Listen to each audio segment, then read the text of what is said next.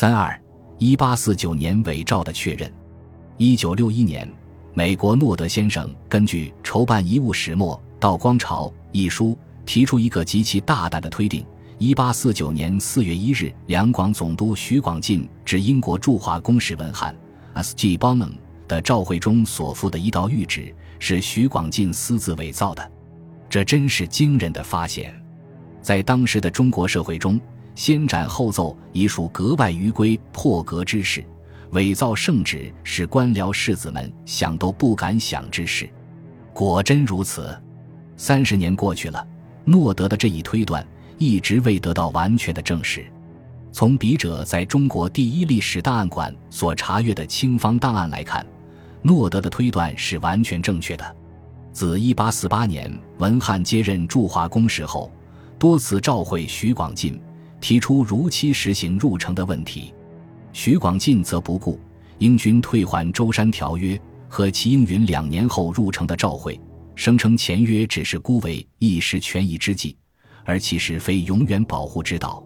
对英方入城要求，继续以民情威胁为理由来拒绝。文翰提出亲至广州两广总督衙署会晤徐广进，商谈此事及中英关系中的其他事务。徐广进看出英方在会谈地点上潜含着实现入城之用意，遂提出反建议，在虎门广东水师提督衙署会晤。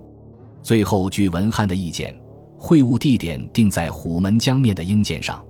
一八四九年二月十七日，徐广进与文翰进行了会谈，其中讨论的主要问题，就是一八四九年四月六日起实现英人入城。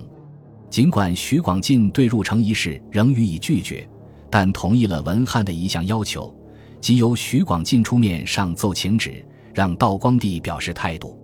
文翰还提出，可用英国轮船将徐广进的奏折送往上海，从上海由以发送北京。徐广进以不合体制为由表示反对，声称用六百里加急易送，四十日内即可得到批回的谕旨。请旨一事。并不是表示英方愿意按照中国皇帝的谕旨行事，而是他们已经看出广东官员并无平息民众反入城热潮的能力，他们想利用皇帝的权威来压制民众，即便贴藤黄以见前约。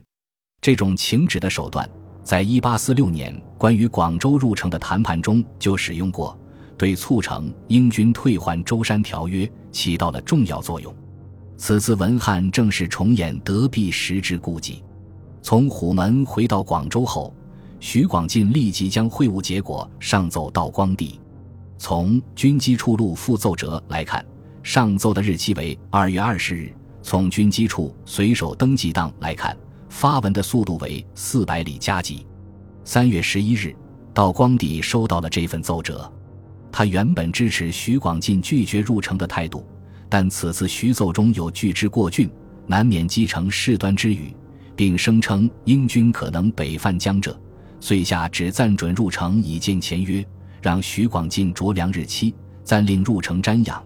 但英人经此次入城一游之后，不得习以为常，任意出入。据随手登记档，该道谕旨以五百里加急的速度发往广州。二月二十一日，就在徐广进上奏的第二天。文翰将虎门会晤的要求写成备忘录，发送给徐广进。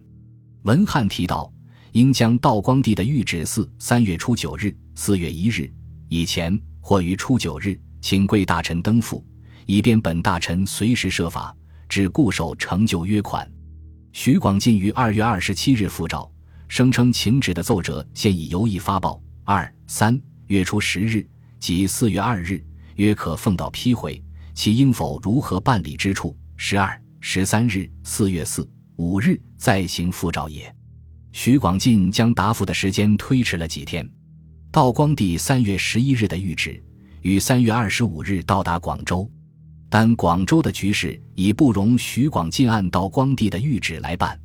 三月二十七日，徐广进又用四百里加急的速度发出一份奏折，表示不同意道光帝允英人一游的旨意。称延皖组织未必拒开边信，轻许之必致利起兵端。与此同时，叶明琛也上奏支持徐广进。四月十四日，徐叶的奏折送到道光帝手中，他看到徐叶的局势分析后，就立即放弃了让英人入城议游的旨意，表示同意徐广进的意见。道光帝的谕旨仍以五百里加急的速度发往广州。当三月二十七日徐广进上奏之时，距与文翰约定复召的期限已经很近了，等道光帝再次批回是来不及的。四月一日，徐广进召回文翰。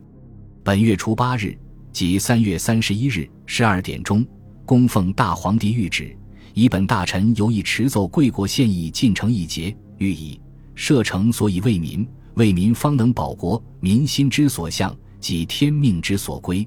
今广东百姓即新奇之定，不愿外国人进城，岂能遍贴藤黄，勉强小谕？中国不能服百姓以顺远人，外国亦应察民情而疏商利。更需严禁土匪，勿令乘机滋事，扰我居民。外国商人远涉重洋，总为安居乐业，亦当一体保护，庶几永敦和好，共享太平。钦此。可见本大臣前与贵公使面议之言，非固执一见，即远奉谕旨，亦不出此公论也。为此召会，筹办遗物始末，是根据皇帝收文日期编排的。诺德先生根据该书三月十一日上谕、四月十四日上谕与四月一日召会相互核对，推论徐广进上引谕旨是其私下伪造的。徐广进是否伪造了上谕，关键在于筹办遗物始末道光朝所录的徐广进两次奏折之间是否另有奏折，道光帝两次上谕之间是否另有上谕。查军机处随手登记档。自三月十一日收到徐广进关于虎门会晤的奏折之后，至四月十四日在收到徐广进表示不同意让英人入城议游的奏折之前，道光帝收到广东方面奏折情况为：三月二十日收到粤海关监督机浦属广东水师提督洪明乡的三份奏折，内容是谢免欠项、暂缓出洋、奉旨查防汉奸、道光帝朱批示览等字样。并无上谕下发。三月二十一日，收到徐广进、叶明琛等人三折一片，内容是知周方卓然送部引荐，查各属分铸银两，谢赏福字及定期至虎门与英仪面议一片。前三折到光帝仅朱批吏部议奏，户部知道，知道了。后一片仅批一揽字。值得注意的是，虎门会晤结果的奏折于三月十一日收到。而关于约定会晤日期的附片晚到十天，这因为前者用四百里加急发送，后者仅用平常速度发送。当日道光帝并无上谕下发。三月二十二日收到徐广进、叶明琛四折一单，内容是审拟朱屋志、邓大同等人案件，上报雨水粮价，上报盐引、谢赏福字等事项。道光帝分别朱批行部速一句奏，知道了。户部知悉兰等字样，并无上谕下发。四月九日收到徐广进、叶明琛三折两片，其内容是审办匪徒陈君宝等案，英人博得令以离琉球，请以增其生属守备，请以王如平升补广州协都司等。道光帝也是例行朱批。值得注意的是，徐叶关于审办陈君宝的奏折中还有一片。道光帝的朱批为刑部知道留夹片一件，这样这份留中的夹片的内容，随手登记档中自然无法摘有，笔者在档案馆中也没有找到。这份夹片的内容是否与广州入城有关呢？笔者认为，似不可能。这是因为根据清代奏折制度，关于广州入城的大事，应以专舌，而不应以附片上送。更不可能作为审理案件奏折的附片上送，这还因为，若是关于广州入城之事，因时间紧急，应当以四百里加急或更快速度发出，而此日的折片全是以普通速度发送的。在当时，奏折以普通速度发往北京需三十天以上，由此推算，该片是三月初发出的。若此时徐广进因对时局估计有所变化而另下决心，可用六百里加急发送，还可能来得及，绝不会以普通速度发送。查上谕当，该日道光帝下有一旨，即同意王如平升补都司。从军机处上谕档来看，从三月十一日至四月十四日，包括未收到广东方面奏折的日子，道光帝除上引王如平任职一道上谕外，并无任何发往广东的谕旨。由此可见，徐广进四月一日召会中所引上谕，确实不是出自圣才，而是私自伪造的。伪造圣旨是一件大事，徐广进对此还是心虚的。为此。他在行动的前后都对道光帝做了一些小手脚。当徐广进三月二十五日收到道光帝三月十一日上谕后，肯定准备伪造圣旨了。但他在三月二十七日的奏折中，仅是轻描淡写的声称：“数日之内，你即召回该囚，即文翰，小以民为邦本，民既不从，太皇帝亦不肯服百姓，以顺远人。”这一段文字并没有明说将自行拟旨。仅表示将在召会中说明道光帝的态度，却为他后来的行动做了铺垫，预留了地步。